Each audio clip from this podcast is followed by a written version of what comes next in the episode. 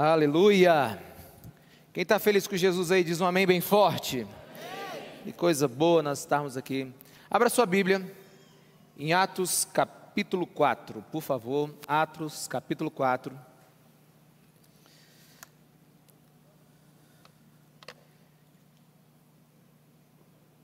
Nós estamos ministrando a palavra de Deus a partir do livro de Atos.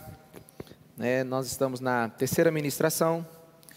E eu quero que você esteja me acompanhando.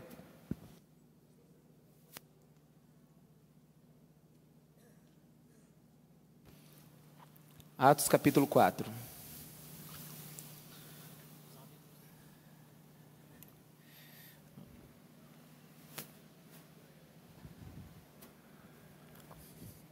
colocar minha caneca aqui hoje.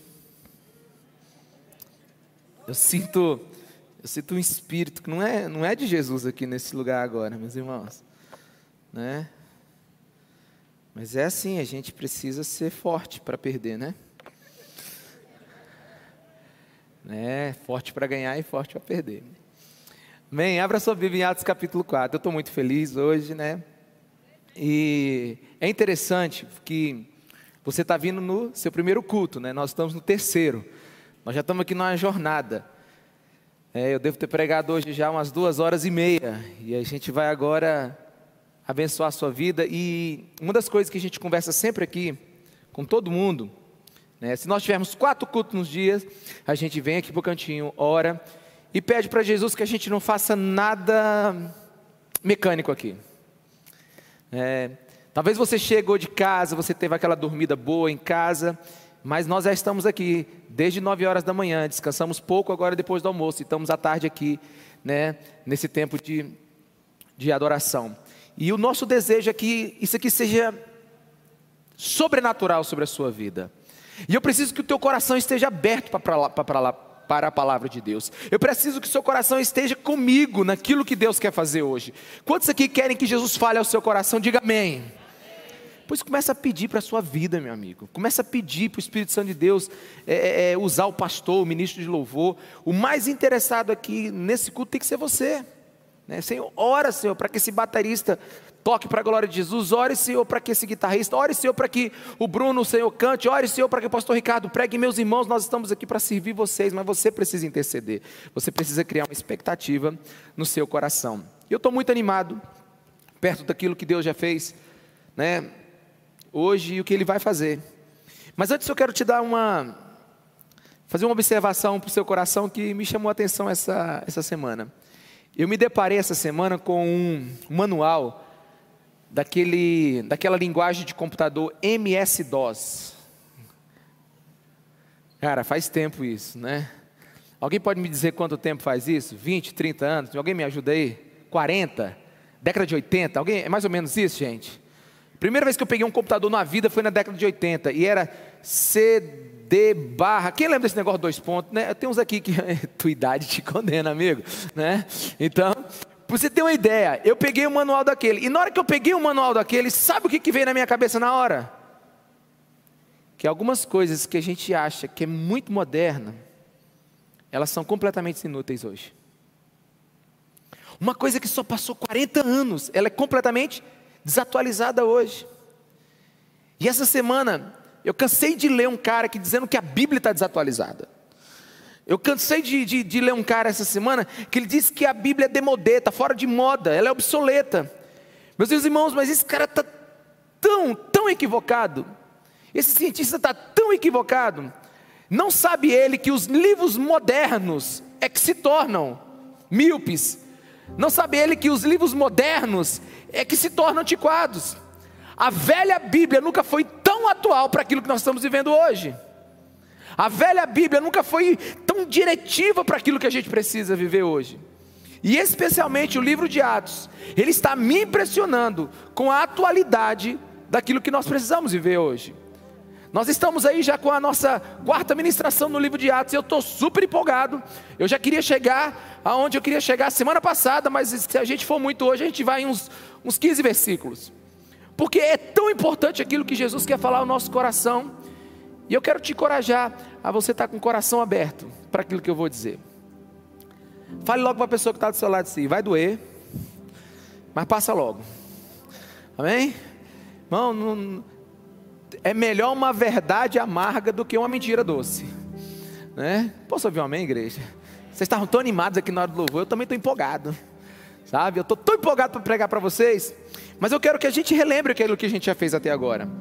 A gente está pregando sobre Pedro e João. Eles estavam chegando na Porta Formosa, tinha um aleijado lá. Pedro diz aquelas palavras imortais: "Olha, eu não tenho, eu não tenho dólar para te dar, eu não tenho dinheiro, eu não tenho ouro nem prata, mas aquilo que eu tenho eu te dou. Levanta e anda". O cara levantou, pulou. Foi uma uma baita de uma revolução, toda a multidão está em volta dele.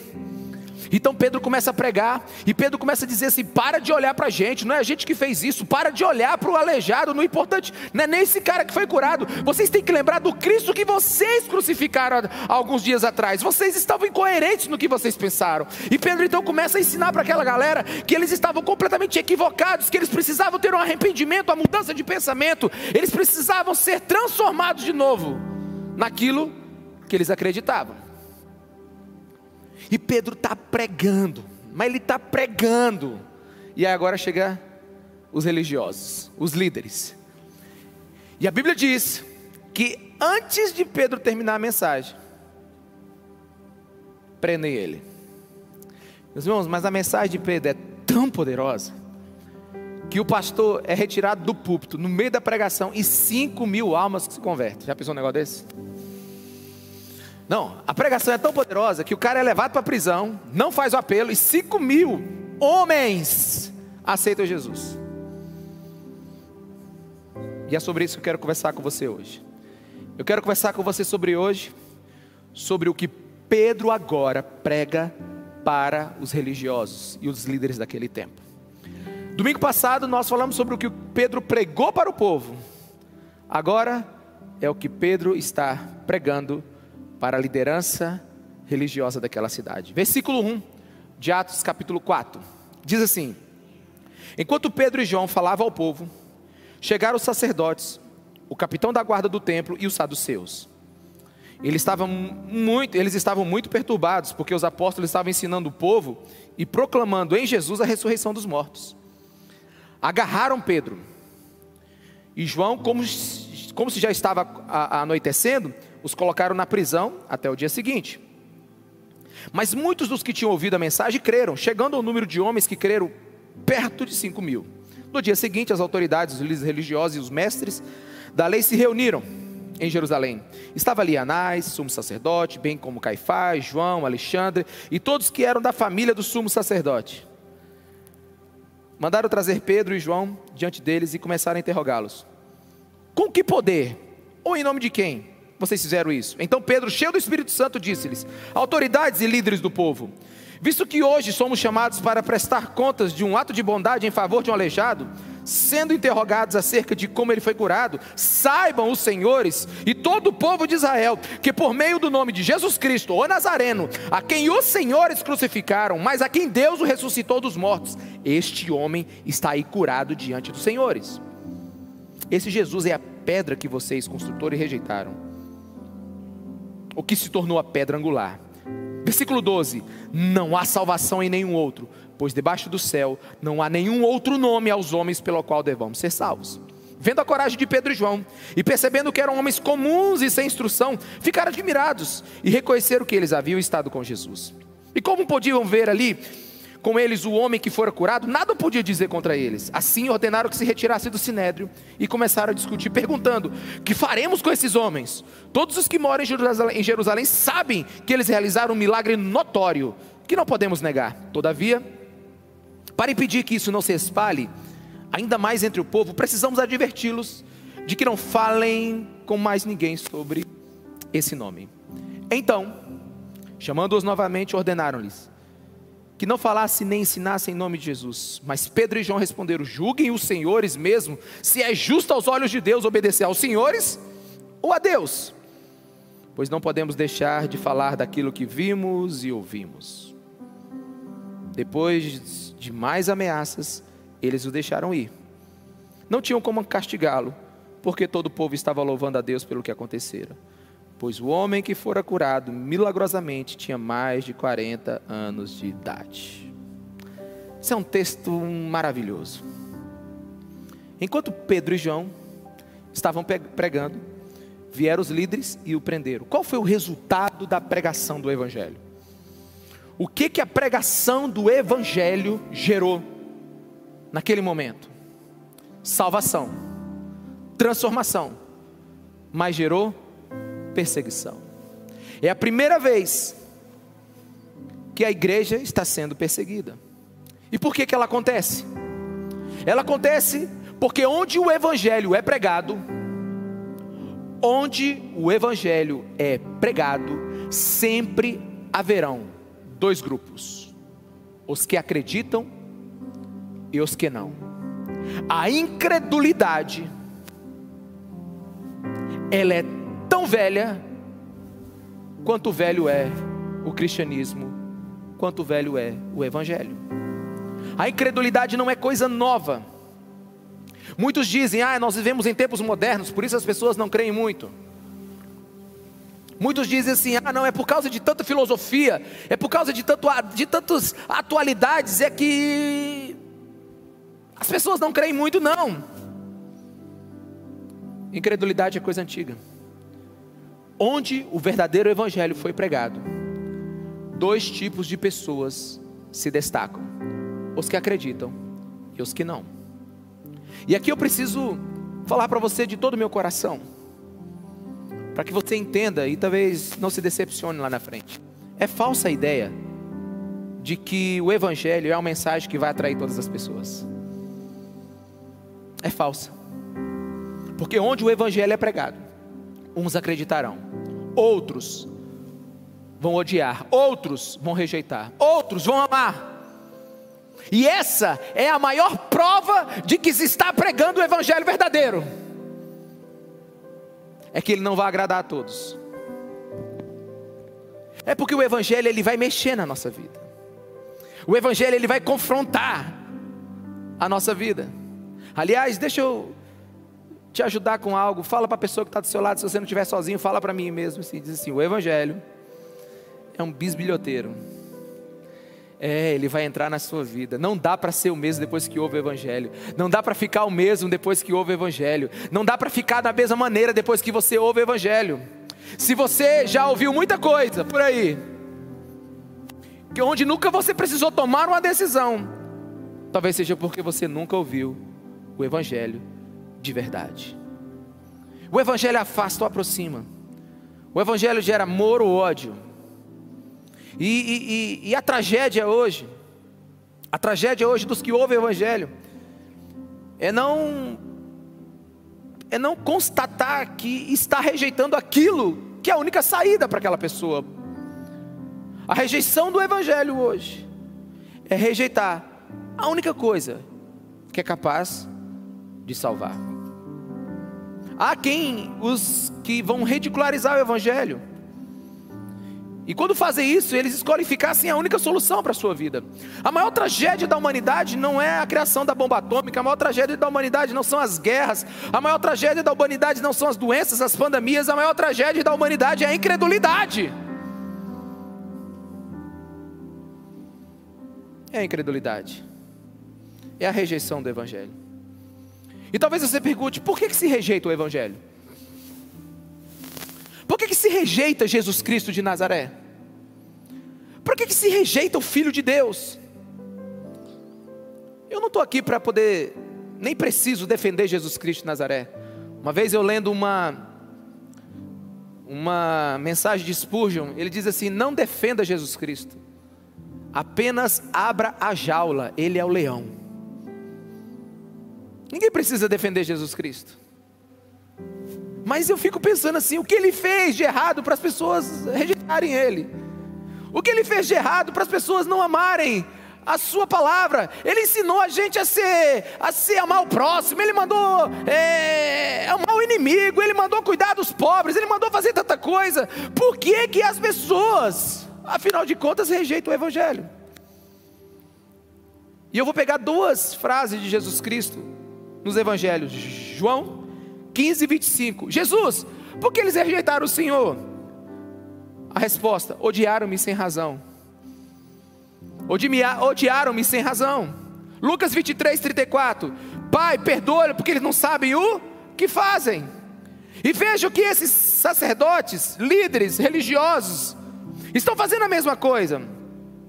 Eles agora mandam prender Pedro e João. E por que mandam? Por que, que eles estão mandando Pedro e João? Por que, que eles estão mandando esses homens para a cadeia? Então Pedro, cheio do Espírito Santo, versículo 8, disse às autoridades e líderes do povo: Visto que hoje somos chamados para prestar contas de um ato de bondade. Esses homens foram presos por um ato de bondade.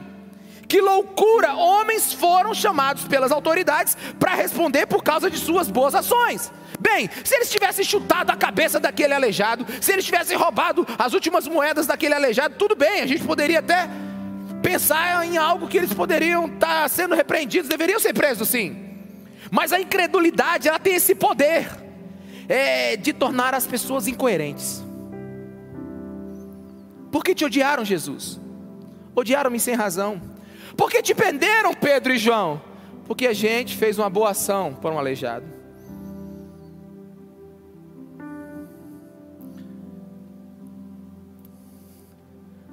E é um tribunal muito mal montado. Se eu fosse o advogado lá no Sinédrio, eu não tinha montado um tribunal daquele. Outro tribunalzinho é, mal montado. Está aqui, todo mundo do Sinédrio, Pedro e João, e o aleijado aqui, que não é aleijado mais.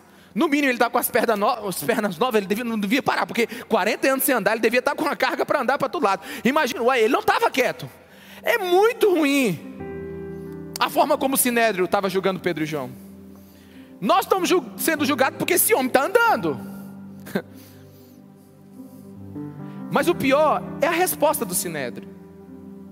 É a resposta religiosa. Versículo 16: Que faremos com esses homens? Todos os que moram em Jerusalém sabem que eles realizaram um milagre notório que não podemos negar. Eles viram poder sendo revelado naquele lugar. Eles viram unção de Deus sendo revelado naquele lugar. Eles viram um milagre de Jesus Cristo naquele lugar. Eles conheciam que Deus estava naquele lugar e ainda assim resistiram, não creram. Dificilmente alguém não sabe quando alguém prega com poder. Talvez você não conheça o, o, meio cristão, talvez você não conheça as frases cristãs, talvez você não conheça os nomes bíblicos, mas se você prega com poder, alguém que nunca viu alguém pregando com poder, ele diz assim: Nossa, ele tem a frequência muito alta. Nossa, tem uma luz dessa pessoa. Nossa, que energia boa. Nossa, que vibe. Todo mundo sabe quando o poder de Deus está no lugar. Todo mundo sabe quando a ação de Deus está no lugar. Todo mundo percebe quando algo que não é natural vem para o lugar. Esses homens sabiam, mas rejeitaram, porque é isso que a incredulidade faz. Ela rejeita o óbvio, porque a incredulidade ela não quer respostas. A incredulidade ela não age logicamente. Porque, se fosse assim, pelo menos na lógica, era para esses líderes, anciãos religiosos, falarem assim: bem, tem 40 anos que a gente vem para a igreja e a gente dá comida para o aleijado. Agora a gente vem e ele está andando. Tem alguma coisa diferente? A gente perdeu alguma coisa na caminhada. A gente não está prestando, em algo, prestando atenção em algo. Alguma coisa está acontecendo que a gente não está sabendo. Eles deveriam se interessar sim ou não, igreja? Eles deveriam se perguntar assim: uau, tem alguma coisa diferente, eu preciso ir atrás disso. Mas não, eles prenderam. Eles prenderam Pedro e João. É, a incredulidade, ela não enfrenta os fatos. Ela, ela, ela, ela é ilógica. Porque Atos 4,14 diz assim: E como podiam ver ali com eles o homem que fora curado nada podia dizer contra eles. Ela não vai, ela não pensa. Joga na prisão que a gente não quer conversar. E o que isso tem a ver com a gente hoje? Bem, você pode dizer que não acredita em Deus, que não há nada no cristianismo que, que te alegre, que, que, que te atraia que é verdade, que o Evangelho é só mais uma filosofia desse mundo. Você pode ignorar os mensageiros, você pode ignorar o tanto de igreja aí, mas você vai ter que ficar com os fatos. Você vai ter que ficar com os fatos. Você pode desligar o seu aparelho aí agora, que você que está me assistindo pela internet. Você pode mudar de canal, você pode botar um filme, você pode sair do prédio aqui agora. Você pode ir para qualquer outro lugar, mas você vai ter que enfrentar os fatos. Depois de Jesus Cristo, o mundo mudou. É antes e depois do ressurreto. É antes e depois da cruz. Eu posso ouvir um amém? É antes e depois. Jesus Cristo mudou o mundo. Você pode ignorar, você pode fugir. Mas Jesus Cristo é igual ao sol.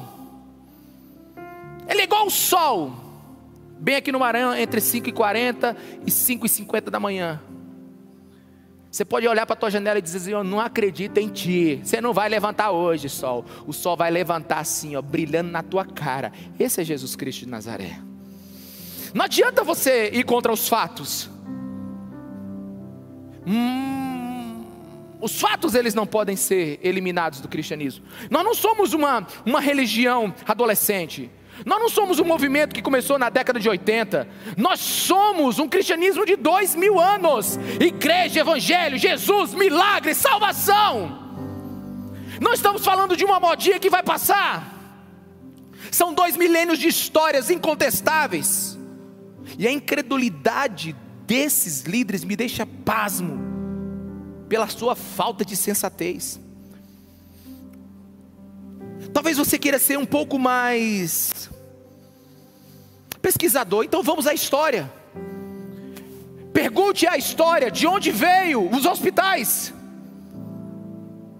De onde veio os hospitais? Hospitais vem da, da palavra hospitalidade. Pergunte de onde nasceu o primeiro hospital. Veio do cristianismo. Pergunte de onde veio as, as principais universidades do mundo. Veio dos puritanos. Pergunte de onde. Pra, pergunte para os doutores de direito. Pergunte para os doutores da história do direito. Pergunte para eles de onde veio os ideais de liberdade e igualdade.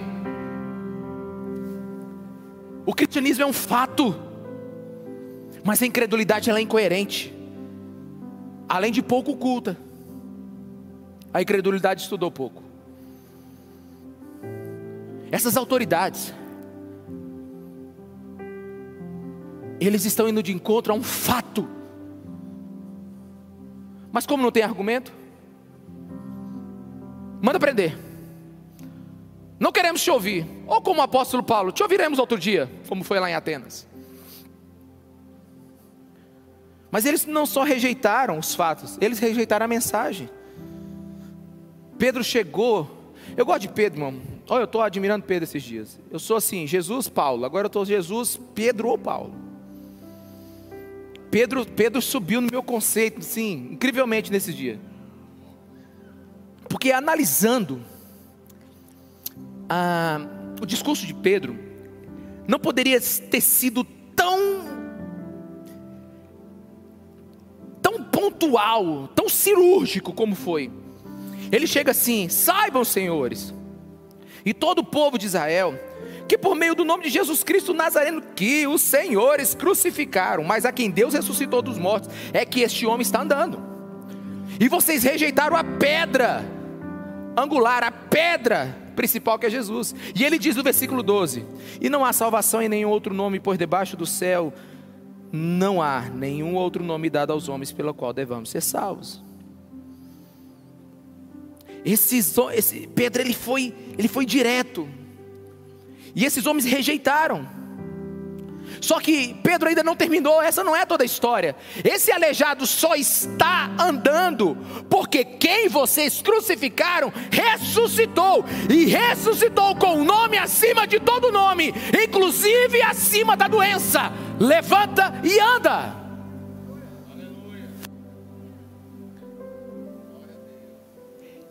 Pedro está demonstrando a insensatez da incredulidade deles. Se Pedro fosse o bom advogado, ele dizia assim: juiz, eis um fato. Não há argumento contra um fato. É igual alguém que está tentando se defender no tribunal e aparece a fita de vídeo. aparece o, o arquivo, aparece é, é, é, é, a circunstância né, inequívoca. Não há mais argumento. E Pedro está fazendo exatamente isso aqui. É como se Pedro estivesse dizendo assim: se Jesus Cristo não ressuscitou, nós não teríamos nada para anunciar. Meus irmãos, se Jesus Cristo não tivesse ressuscitado, a gente não estava fazendo nada aqui, porque a igreja não é lugar de você ouvir uma boa palestra. estou precisando ouvir uma palestra para ver se amanhã eu aguento a segunda-feira, não. Igreja não é lugar de você ouvir boa palestra. Igreja é o lugar onde nós anunciamos um evento. E o evento é: mataram ele, mas ele ressuscitou no terceiro dia. Ele é Rei dos Reis, Senhor dos Senhores, e todo joelho se dobrará diante de Jesus Cristo de Nazaré. Esse é o evento. E Ele tem poder para perdoar pecados, Ele tem poder para mudar o que precisa ser mudado. Ele preparou um lugar para a eternidade. Nós estamos aqui apenas como forasteiros. A igreja não é lugar onde nós inventamos uma palestra para você se sentir bem. A igreja é um lugar onde encontra um fato para você decidir, pelo poder do Espírito Santo, se rejeita ou acredita.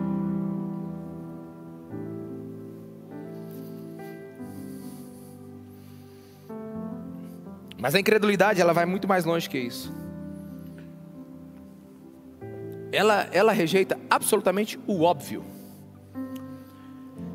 E eu vou dizer uma frase aqui e eu, eu quero que você, antes de você processá-la completamente, me deixe explicar. A incredulidade, ela tem raiva até do que é certo? É. Muitas vezes, eu sou impedido de ajudar as pessoas. É, um marido me liga, uma esposa me liga, um pai, uma mãe, um amigo me ligam diz assim: Pastor, converse com aquela pessoa, ela está precisando muito de ajuda. A primeira pergunta que eu faço: ela quer conversar? Porque se não quer, meu irmão, é difícil. Mas eu já tentei conversar com gente que não quer conversar. Aí eu já ouvi gente me dizer assim: Eu não quero que você venha me dizer que eu tenho que perdoar aquela pessoa. Faz sentido para você? Perdoar não é uma coisa certa, meu irmão. Mas a incredulidade é assim, até com o que é certo ela não concorda. Ou quando alguém te liga assim, vai ajudar tal casal que está se separando. Aí, né? A pessoa liga, não quero que você me ajude. Eu quero aqui, eu não quero é nada. Aliás, não venha tentar reatar meu casamento. Não venha tentar fazer minha família funcionar melhor. Eu não quero, meu irmão. Isso é incredulidade. Isso é Eu não sei nem que nome eu dou nisso. Ou quando você chega com toda assim, né, cheio do Espírito Santo, diz para a pessoa, a pessoa assim: Olha, irmão, sei que você chegou na igreja agora. Já aconteceu comigo, viu? E assim, o irmão aqui também é da nossa igreja. E assim, você está devendo ele, né? Pastor, não quero ficar mais aqui. Eu não fico aqui com aquela pessoa. Digo, não, irmã, é porque você está devendo ele. Né, pastor? É o seguinte: não tente. Não, pastor, por favor. Quer dizer, o cara está devendo, mas. A incredulidade, ela não aceita o óbvio. Mas a, a melhor de todas é, é aquelas que dizem assim: Eu não quero essa gente que vem aqui dizer que eu não posso encher minha cara nesse final de semana. Deixa eu. É. Mas tem uma melhor. Eu acho que você já ouviu essa. Eu tô com raiva dessa gente que se diz certinho demais. Quem já ouviu essa? Eu tô com raiva. Não, não venha tentar. O povo certinho. Oh, eu tenho raiva desse povo certinho demais. Meu irmão, por favor, vamos aqui. Você comigo, pensa. Nós dois temos. Nós temos cérebro. Como é que alguém pode ter raiva de quem é certo? A incredulidade ela faz isso. Pedro e João acaba de mudar a vida de um cara que tem 40 anos que não anda, rastejando pelo chão. E agora, os religiosos, os pastores, os padres, os sacerdotes, o prefeito, a polícia, tá todo mundo lá dizendo assim: "Ei, rapaz, por que que tu fez isso?" E quando Pedro explica, ele desprende. Meus irmãos, a gente precisa entender algumas coisas aqui. O que, que a incredulidade está impedindo de fazer na sua vida? Eu contei uma história no segundo culto. que eu me lembrei, há uns, talvez uma década ou mais atrás, eu fui advogado de uma pessoa. E essa pessoa, ela ganhou numa ação minha. Eu entrei na justiça para ela, contra uma empresa. Nós ganhamos na época 86 mil reais. Atualizando hoje, para a tua cabeça entender, era como se fosse uns 400 a 500 mil hoje. Horas extras, outras, outros direitos, indenizatórios, e tantas outras coisas, diferença de salário, férias, dobra, um monte de coisa. Aí essa pessoa chegou para mim e disse assim: ah, Ricardo, eu não era pastor, Ricardo, tem um detalhe, ó. Eu eu me apropriei indevidamente de uns de uns 85, 87 mil dessa empresa. Aí eu olhei para ele assim, e eu falei assim, cara, que coisa boa.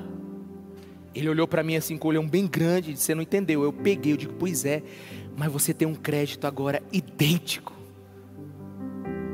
Por que, que a gente não desiste dessa execução agora? E finge que esse processo não existe. Aliás, a gente faz um termo declaratório dizendo que você, você sumiu, sei lá, vamos inventar alguma coisa, a gente dá um jeito no direito. Aí ele disse: Eu vou pensar. Ele mudou de advogado. Ele mudou de advogado. Ele perdeu uma oportunidade de acreditar que ser moral e justo era a vontade de Deus. E o abençoado era crente. Aí eu. Uma vez, um casal, não é daqui da igreja, então você para de olhar para o lado. Né? É, aí um casal foi, entrou lá no escritório. Meu irmão, é, tu sabe quando o casal já atrás de casa a briga? Eu, eu lembro que ela nem passou pela secretária, já foi direto para minha sala. Meu irmão, pensa no negócio estava agoniado. E assim, o bom advogado, ele sabe quando uma separação vale a pena. é, principalmente quando é litigiosa. É, mas é bom, viu? Para ganhar dinheiro. Aí eu tô ali, o pau tá quebrando ali, é ele, é ela, é ela, foi ele, foi ela, tal, a gente fez isso, isso, aí construiu, aí era casa para lá, casa para cá, carros, de fazer, ia pôr negócio aqui. Aí o Espírito Santo fala assim para mim, naquela hora, apazigua esse negócio. Eu vi as notinhas de 100 tudo voando assim, tudo embora. Aí eu botei a mão assim, meus irmãos, eu não falei meus irmãos, eu falei assim, pessoal, Deixa eu fazer uma oração aqui. Aí calou, já calou. Falei, em nome de Jesus, Senhor, me ajuda a ajudar esse pessoal aqui. Mostra para eles, Senhor, que eles estão acabando com a vida deles. Que eles têm um filho de dois anos. Eu orei, orei pregando. Sabe quando você prega orando? Ora pregando? Foi uma, assim, uma oração de uns, uns 4, 5 minutos pregando. Aí quando eu acabei, a mulher estava chorando. Eu digo, pronto, agora, agora acabou, não vai ter separação mais mesmo. Eu já estou, já estou, e aí, esses dias eu encontrei eles com mais dois filhos. o que eu quero dizer para você é que eu quero perguntar algo para o seu coração. O que, que você ainda insiste em fazer de errado porque em alguma área na sua vida você não está crendo em Jesus Cristo de todo o seu coração? Aquele homem não acreditou que devolvendo aquele dinheiro, ele estaria proporcionando uma rampa de acesso para ele a novos lugares na vida econômica. Ele não pôde ser abençoado por Deus. Uma vez eu encontrei um homem, ele disse assim: pare de ensinar meu filho. Porque ele, ele, você, vocês fizeram um, um curso na igreja, uma conferência, para que o menino fosse santo até casar. No sexo até casar, eu digo isso mesmo. No sexo até casar. Ele disse, mas e, mas e o meu filho? Ele só tem 16 anos. E, e o cara começou a esbravejar comigo. Não, meu filho tem que aproveitar a vida, irmãos. É assim, não me pega num dia ruim, não. No dia que eu não tomei meu remédio, eu digo assim: o senhor tem filha? Ele disse: eu sei que o senhor tem uma filha de. Não, eu falei assim: o senhor tem uma filha de 14 anos. Eu ensinei para ela, para ela não. Aí eu disse, bem alto para ele: Ou o senhor quer que eu diga agora, que ela também pode experimentar a vida que o senhor quer dar para seu filho. Esse homem ficou tão vermelho, igual a camisa do Flamengo.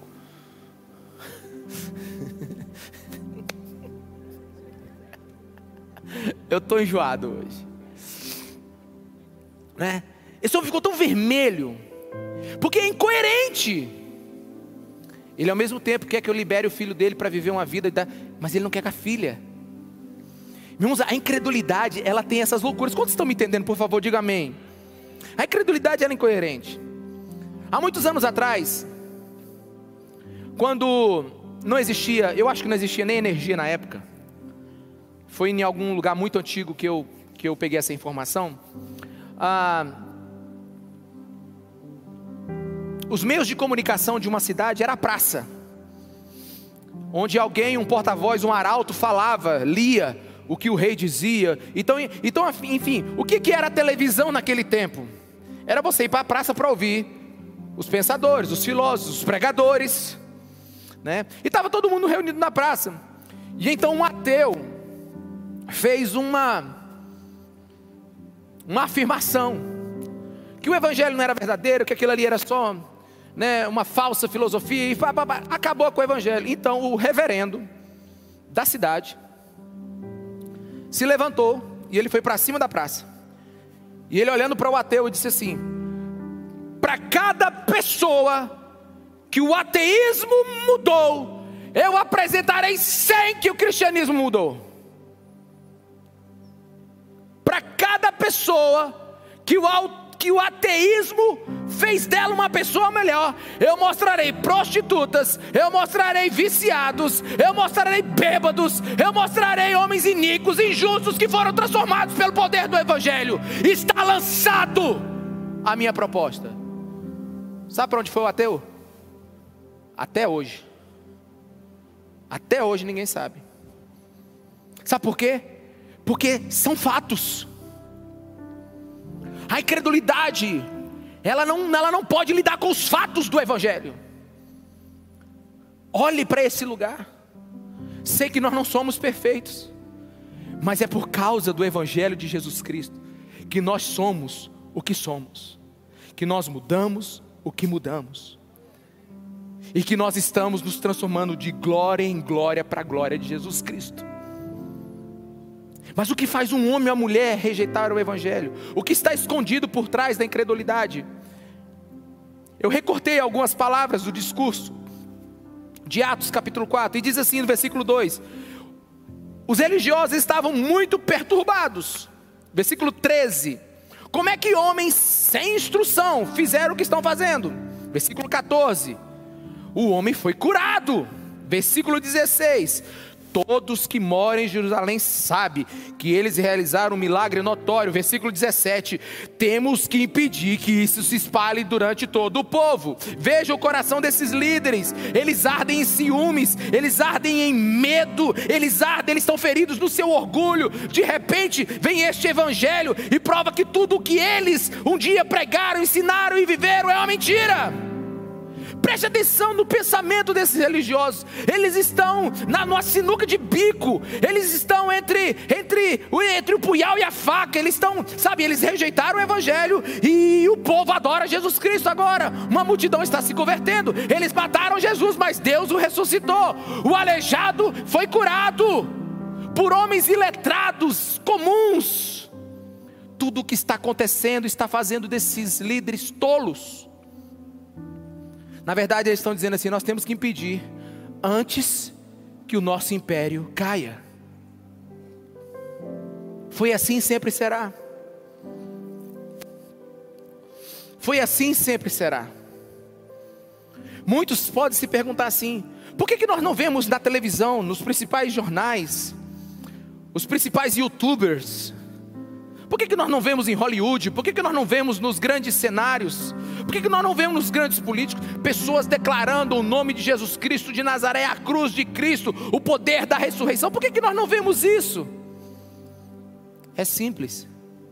Porque no dia que eles apresentarem essa verdade, ela é tão poderosa que vai ruir tudo o que eles construíram até agora. Porque a incredulidade ela tem medo da verdade. Um, um dia o mundo se sentou aos pés dos gregos, dos filósofos, para receber, beber deles sabedoria. Um dia o mundo se dobrou diante da filosofia. Atenas foi o centro da sabedoria do mundo. Mas agora não. Vem um carpinteiro, sem instrução, com 30 anos de idade. E ele começa a pregar por aí dizendo o quê? Eu sou a luz do mundo. Eu sou o único caminho, a verdade e a vida. Eu sou Deus. Eu sei como as coisas funcionam. Somente aquele que desceu do céu sabe dizer como é do céu. Vocês precisam crer em mim. Meus irmãos, não é de admirar que o campo filosófico tenta aniquilar o cristianismo há séculos. Não é de admirar que os portais das faculdades queiram fazer seus próprios discípulos. E, e, e, e, é interessante porque geralmente quando um cara entra na faculdade de filosofia, ele só precisa de um semestre para se tornar filósofo e ateu. Quando o cara entra num curso de história, e pega um professor meio marxista, ele só precisa de alguns momentos, porque a pergunta dele é o seguinte: a pergunta dele é o seguinte, gente, esse povo é muito, é muito gabarito alto. Eles devem estar falando verdade. Deixa eu te falar uma coisa: quanto mais alto estão hoje as pessoas, elas estão debaixo de um principado de incredulidade. Porque no dia que Jesus Cristo for declarado, no dia que Jesus, irmãos, eu lhe dizer uma coisa: está chegando, e já chegou a hora onde Jesus Cristo vai derrubar tudo o que é abalável. Não vai sobrar nada sobre os lugares. Não é só a filosofia grega que vai cair, é tudo. Porque quando a incredulidade bater de frente com a verdade, ela só tem uma coisa a fazer: é se dobrar. E assim é o homem moderno. Fala aí, fale isso para o homem moderno. Me permita provar que eu estou certo. Me permita provar que Pedro está certo. Fale para um homem que todo o trabalho e empenho que ele está tendo nessa terra não vai valer de nada na eternidade. Fala para ele que ele está com a perspectiva errada. Fala para ele que ele está juntando tesouros na terra quando deveria estar juntando tesouros no céu. Fala para ele que ele deveria agora não estar tá buscando prazer em outros lugares, mas estar buscando prazer em Deus. Diga para ele, diga para ele que ele está perdendo o tempo dele em fazer um conglomerado de empresas, em vez de, de, de, de se humilhar diante da potente mão de Deus. Sabe o que ele vai fazer com você? Ele vai franzir a testa, vai ranger os dentes, vai mudar o seu rosto e vai dizer: Como é que você pode me dizer que eu estou errado? Diga para o homem moderno que aquilo que ele chama de sabedoria é loucura para Deus. Será que a gente precisa ser mais claro do que isso? Os religiosos falaram assim: quem é essa gentinha? Aí que está fazendo o que a gente não consegue fazer. Mas você vai estar de que lado? Da multidão que aceitou Jesus Cristo de Nazaré, 5 mil homens. Só naquele dia. Ou dos líderes religiosos, das autoridades que o negaram. Quem, vai, quem você vai seguir? Quem está com grau acadêmico lá em cima ou aqueles que quebrantaram o seu coração diante da verdade? Nós precisamos ser uma igreja que, apesar de sermos minoria e não estarmos nos lugares altos da comunicação, da influência, a gente precisa entender que nós estamos na rocha que é Jesus Cristo de Nazaré. E no dia que você entender isso, pode vir o top dos tops e falar na tua cara, e o teu coração não vai se abalar, sabe por quê? Porque você sabe em quem tem crido. Quantos estão me entendendo? Diga amém. O milagre é incontestável, o cristianismo é incontestável, e esses homens simplesmente estão vivendo a incredulidade. Na verdade, a incredulidade é uma tragédia. Eu vejo muitas pessoas que rejeitam o evangelho, mas não fazem as perguntas certas, nem as perguntas da sua própria vida. Eu já nem sei se eu contei essa história, porque é terceiro culto, eu já estou dobrando aqui as, as histórias já. Eu contei a história do advogado, o ateu que falou comigo? Não? Sim ou não? Falei não, né? Não, né? Que bom. Então vou lá. Né? Devo ter contado nos outros, não vou contar nesse. Minha esposa disse que pastor, quando começa a ficar velho, só conta a mesma história. Mas a gente conta melhor logo, né? Uma vez um advogado chegou para mim e disse assim: Ricardo, estou é, sabendo que você vai virar pastor. Não, foi assim. Ricardo, você está sumido. Aí eu falei para ele: fui promovido. E ele disse: virou juiz? Eu digo: não, pastor. Aí ele olhou para mim assim. E assim, não vou dizer o que ele disse, né? Ah, foi bem esquisito, para não dizer mal educado. Mas no final das contas ele estava dizendo assim: você é muito ingênuo. Você não está pensando direito, rapaz. Você vai abrir mão da tua carreira, né? E aí, eu lembrei desse fato agora. Eu, aquela palavra entrou no meu coração, sabe? Né? Aí eu entrei dentro do carro, irmão. Graças a Deus pelo Espírito Santo de Deus, amém, irmãos? Ó, no dia que tu tiver numa crise, cala a boca e pede para o Espírito Santo falar contigo. Porque a gente fica falando tanto, né? Quando está na crise, a gente quer conversar com todo mundo, né? Cala a boca e deixa o Espírito Santo falar contigo. Aí eu parei. tipo assim, Espírito Santo, será que aquele cara está certo? Aí o Espírito Santo falou assim: quem te disse isso? Aí eu falei: quem te disse como assim? Tipo assim, qual é a autoridade dele? Quem é ele? Eu digo: ah, eu entendi. O cara tinha excessos e faltas. Ele tinha excesso de dívida, excesso de mau caratismo, faltava dinheiro, faltava paz, faltava família, era um drogado, era um homem que tinha repulsa de tantos outros advogados. Aí eu falei, bicho, que tem que repensar a vida é esse cara, sou eu não. Porque a incredulidade, ela é assim, o cara não consegue ver que ele está de mal a pior e ainda está julgando o outro. Quem precisava mudar de posição? Quem precisava pensar de novo? Quem precisava ter mudança de mente? Qual a vida que estava funcionando? A incredulidade tem dificuldade de assumir que está errada.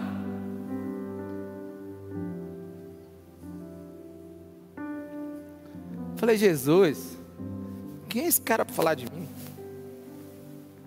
Aí depois, meu irmão, a fé vai crescendo dentro de você. Quem é que é capaz de abalar sua fé?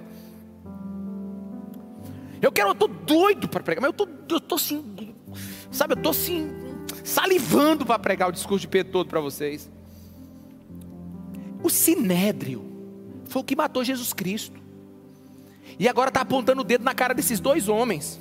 Eu não sei se você consegue lembrar quando uma mulher, numa fogueira à noite, de madrugada, falou assim: Eu acho que você estava com Jesus. Falou para Pedro: Quem lembra disso? O que, que Pedro fez? Vazou. Ele negou Jesus três vezes num dia. E depois fugiu. Agora está o Sinédrio. Pode te dizer, o Supremo Tribunal Federal. Junto com o presidente. Sabe, junto com o exército, os generais, tudo em volta de Pedro e João, e disseram daqui para frente: oh, vocês vão calar a boca, vocês não vão falar mais nada, oh, vocês não vão, você pode parar de falar alguma coisa. E Pedro disse assim: ei, presta atenção, como é que eu posso parar de falar daquilo que eu ouvi e vi? Como é que eu posso parar de falar daquilo que eu experimentei?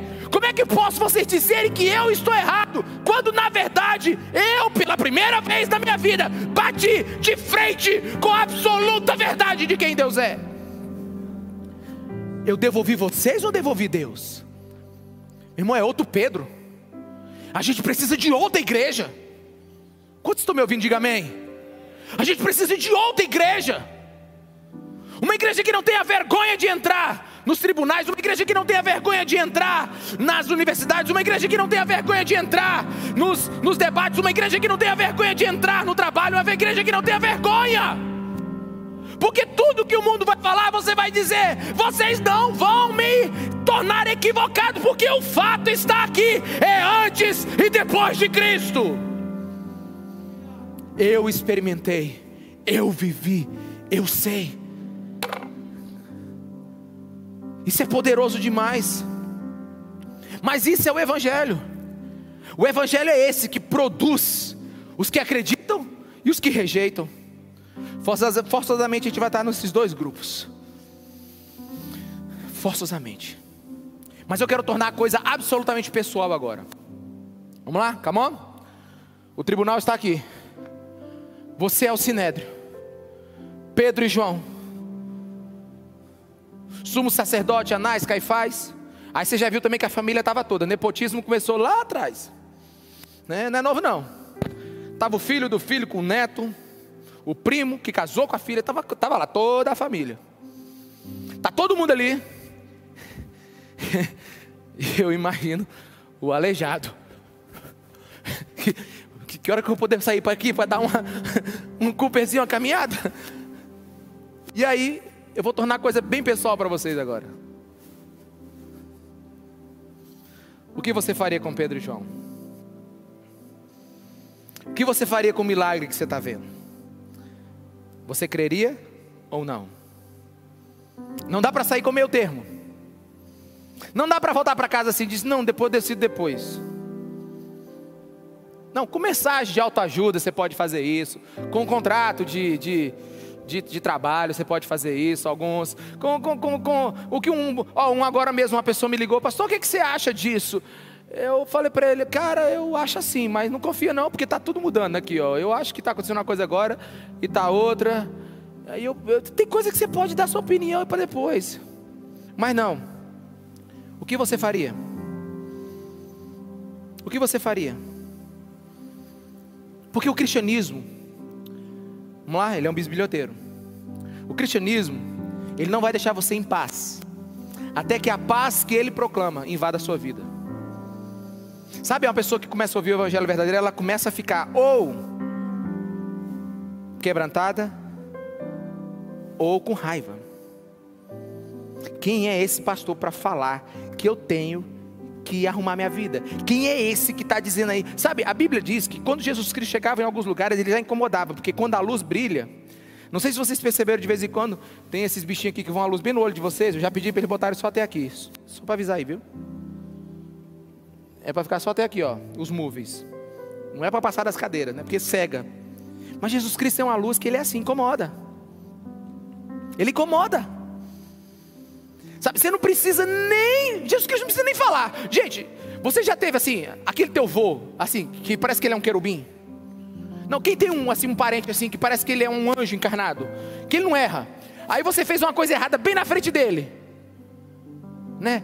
Aí você fica assim todo ele não fala nada, ele já discipula você pelo exemplo. O cipó vem pelo exemplo. Pois é, a, a, o evangelho é assim. Onde o evangelho genuíno é pregado, as pessoas elas vão ter somente duas opções. Ou elas acreditam ou não. Na verdade, a Bíblia diz que todo mundo vai acreditar. Mas não tem aquele cara que só acredita que é o assassino quando ele está dentro da cadeia? Nossa, cara, errei. Pois é, a Bíblia diz que todo olho verá, e todo joelho se dobrará. Eu sei que eu estou meio apocalíptico este dia, mas já já o Espírito Santo muda, e eu volto a pregar amor para vocês. Mas uma vez eu estava lendo um puritano que ele diz assim: todo olho verá, Jesus Cristo. É, esse cara era meio duro, mas eu vou passar para vocês aqui do jeito que eu recebi. Jesus Cristo virá sobre as nuvens com poder e glória ele não virá mais como bebê, mas virá como rei da glória. Ele não virá na manjedoura, ele virá num cavalo branco. Ele não virá em silêncio de uma, de uma noite escura, de uma Jerusalém, de uma Belém que não, que não abraçou. Ele virá rasgando os céus, abrindo os mares e acabando e os mares e acabando com tudo. E ele foi descrevendo. E todo joelho se dobrará. Ele fez vírgula, não se dobrará. Ele virá com a espada dele quebrará todo joelho que não se dobrou antes dele vir. Aí eu fechei o livro. Aí eu fui me ajoelhar. Eu me ajoelhei e falei, Jesus, eu, Jesus, eu, será que eu já dobrei antes? O cara era duro demais, meu amigo. UFC celestial. Mas é isso que o Evangelho faz. Mas eu quero terminar com você com o um último pensamento. E o pensamento é: a incredulidade não serve nem para ser uma concorrência justa. O que é uma concorrência justa? Uma concorrência justa é onde duas empresas rivais, no mesmo segmento, com produtos semelhantes, mas diferentes, resolvem o mesmo problema. Por exemplo, Nike e Adidas. É uma concorrência justa, sim ou não? Os dois tênis são muito legais. Tem mais ou menos o mesmo preço. Estão mais ou menos dentro da mesma característica. É uma concorrência justa. Mas a incredulidade nem assim serve, irmão. Oi, esse povo aqui, os que estão dizendo para Pedro, não pregue mais, não fale mais da verdade, não pregue o evangelho, pare de pregar esse Jesus Cristo ressurreto, comece a pregar o que a gente manda, acredite em outra coisa, só não acredite nele. O Aleijado está 40 anos no culto deles. O Aleijado está 40 anos indo para a igreja deles. O Aleijado está 40 anos, eles estão passando 40 anos pelo Aleijado. Aí vem agora, esse evangelho de 48 horas e dá uma ordem para esse cara andar. E ele está saltando, meu irmão, nem concorrente serve. E é isso que o mundo precisa entender: que o cristianismo, ele não está dentro do gabarito, dentro do, uh, do nível, dentro do, do ensino das outras coisas. Ele é supra, ele está acima de tudo isso. A incredulidade daqueles homens assusta. Porque eles querem dizer assim: olha, nós vamos continuar pregando a nossa coisa, vocês caras de vocês não, a deles não funciona. Meu irmão, se a sua vida não funciona, se você já tentou tantas coisas, se você já foi para o Espiritismo, para o Catecismo, se você já foi para Macuba, se você já foi para Disneylândia, se você já foi para, sei lá, para assistir o jogo do Vasco, para ver se conseguiu alguma se você fez qualquer coisa na vida, se você orou para outros deuses, se você adorou a uns cogumelos que tem lá no, no Canadá, que tem uma seita lá no Canadá Canadá que também adora cogumelo. Se você foi na Índia, lá que tem 30 milhões de, de, de Deus. Se você adora... não funcionou, deixa eu te dizer uma coisa: existe algo que funciona, que é o cristianismo, que é Jesus Cristo de Nazaré. Não tem concorrência contra isso. Não tem. George Whitfield, um louco, um pastor extraordinário, que pregou tudo o que você imaginou. Não, ele só pregava o Espírito Santo. Eu tenho os melhores sermões dele. E num dos sermões dele tem uma história muito engraçada. Que o maior ateu da cidade correu a cidade inteira e lutou por um lugar no auditório em que o Winterfield ia pregar. Aí depois foram perguntar para ele, cara, você não acredita em Deus? O que você foi fazer lá? Ele disse: Eu não acredito. Mas o Winterfield acredita demais. Sabe o que é isso? O mundo quer ouvir alguém que acredita. Diga para a pessoa que está do seu lado: Você acredita? Fala para a pessoa: Você acredita? Se você não está com ninguém do teu lado aí, olha para mim e diga: Você acredita? Porque eu não seria pastor se eu não acreditasse no poder da ressurreição. Eu não pregaria o evangelho da cura, da transformação, o evangelho que restaura todas as coisas, o evangelho que abate qualquer inimigo, o evangelho que nos prepara para um reino celestial se Jesus Cristo não tivesse ressuscitado. Não há salvação em nenhum outro nome. E o que você vai fazer com essa mensagem hoje? Qual é o seu julgamento? No que você acredita? O que você pensa sobre política é muito importante, mas só vai servir para essa vida.